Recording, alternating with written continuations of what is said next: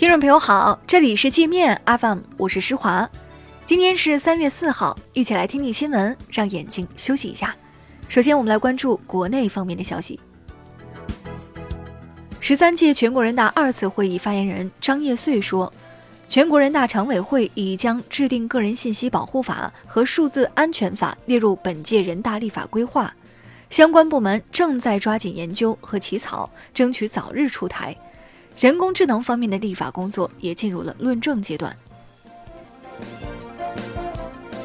据张业遂介绍，去年我国国防费用约占国内生产总值的百分之一点三，同期一些主要发达国家的国防费占比都在百分之二以上。张业遂说，美国政府一些官员拿中国国家情报法说事儿。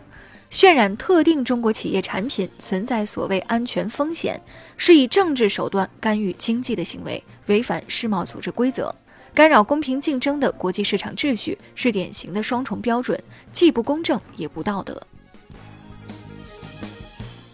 中科院院士、国家疾控中心主任高福呼吁公众不要对国产疫苗失去信心。他说：“长春长生疫苗事件是没有按照规程生产。”山东疫苗事件问题出在存储运输环节，江苏金湖疫苗已经失效了还给人打，这些都是具体问题，不是疫苗本身的问题。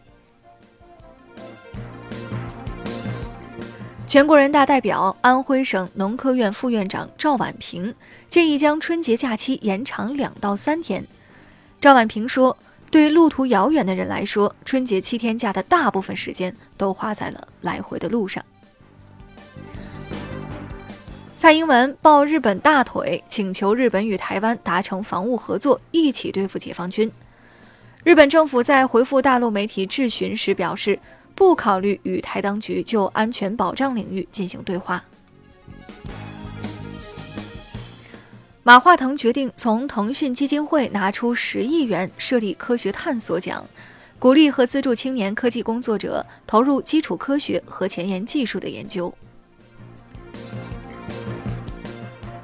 联通研究院院长张云勇说：“5G 手机下半年将零星上市，大规模上市要等到明年三月份。”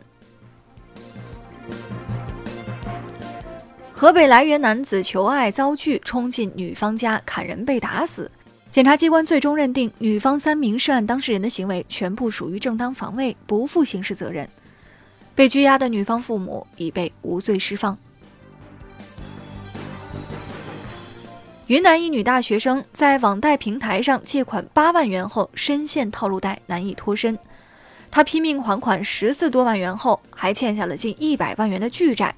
网贷机构不仅不放过她，还天天打电话骚扰她的亲戚朋友。台湾电视名嘴脑洞大开，说马斯克的火箭技术是台湾教的，马斯克曾专门跑到台湾拜师学艺。岛内军事专家此前还曾吹牛说，熊三是全世界最厉害的导弹。台湾行政当局头目苏贞昌扬言，即使拿着扫把也要和解放军决斗，被不少两岸网民嘲笑是自不量力。有大陆网友还特意花了五十块钱给他寄了一把扫帚，遭到苏贞昌拒收。我们再来关注国际方面的消息。加拿大司法部已决定启动针对孟晚舟的引渡程序，法庭将于六号进行听证和裁决。孟晚舟律师团对加拿大政府、边境服务局和警察机构提起诉讼，指控他们在未告知他的情况下对他进行逮捕、搜查和审讯，侵犯了他的宪法权利。川普将朝美越南峰会谈崩甩锅给民主党。称民主党让他的前私人律师科恩在国会指控他，导致川金会谈没有达成任何协议。川普痛骂民主党刷新了无耻的底线。印度空军飞行员阿比南丹被巴基斯坦释放回到印度后，成了举国上下崇拜的民族英雄。印度媒体和民众称他是国家的骄傲，而在空袭中死亡的另外几名飞行员则无人问津。美国和欧洲轮番对柬埔寨政府施压，要求洪森不要对尝试回国煽动动乱的反对派领袖下手。柬埔寨反对派一直试图在美欧资助下夺取柬埔寨政权。洪森强硬回应，表示这些人要是胆敢回国制造动乱，政府将用多管火炮进行剿灭。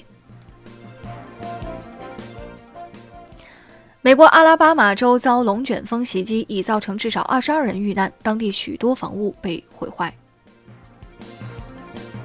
挪威海军一艘神盾舰被货船撞沉四个多月后，终于被中国制造的大型打捞船打捞出水，已被海水腐蚀的锈迹斑斑。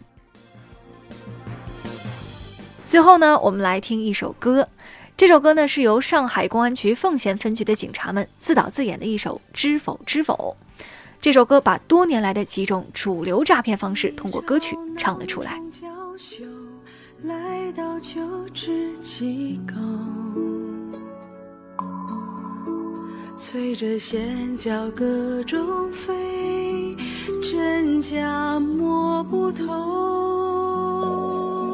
一只公鸡看后，吓得涕泪横流。安全账户把命救，这个真没有。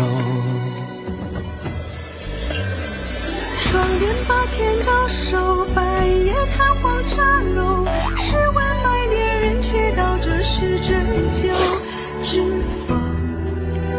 知否？这是虚假的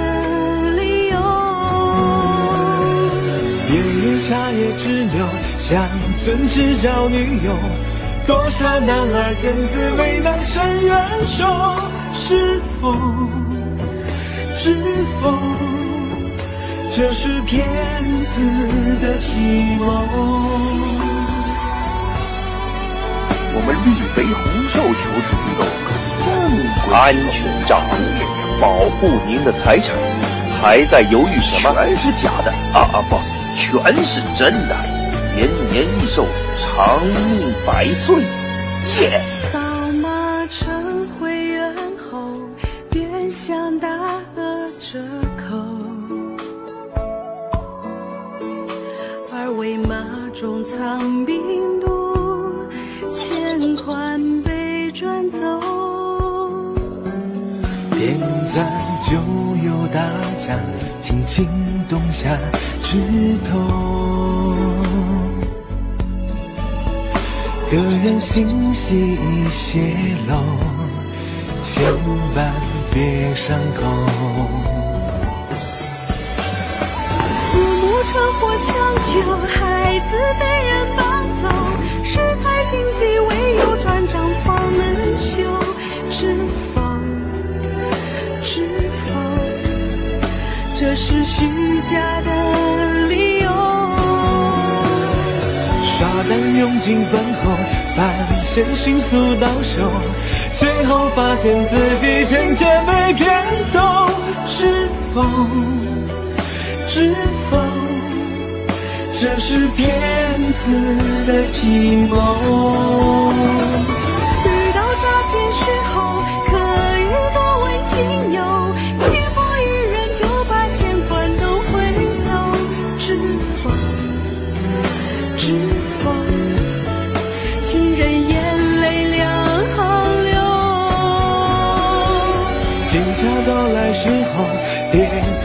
在门口，再难再险，我们也为您守候。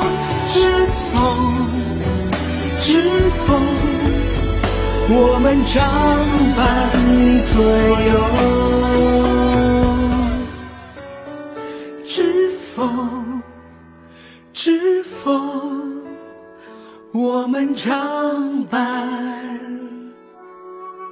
你左右。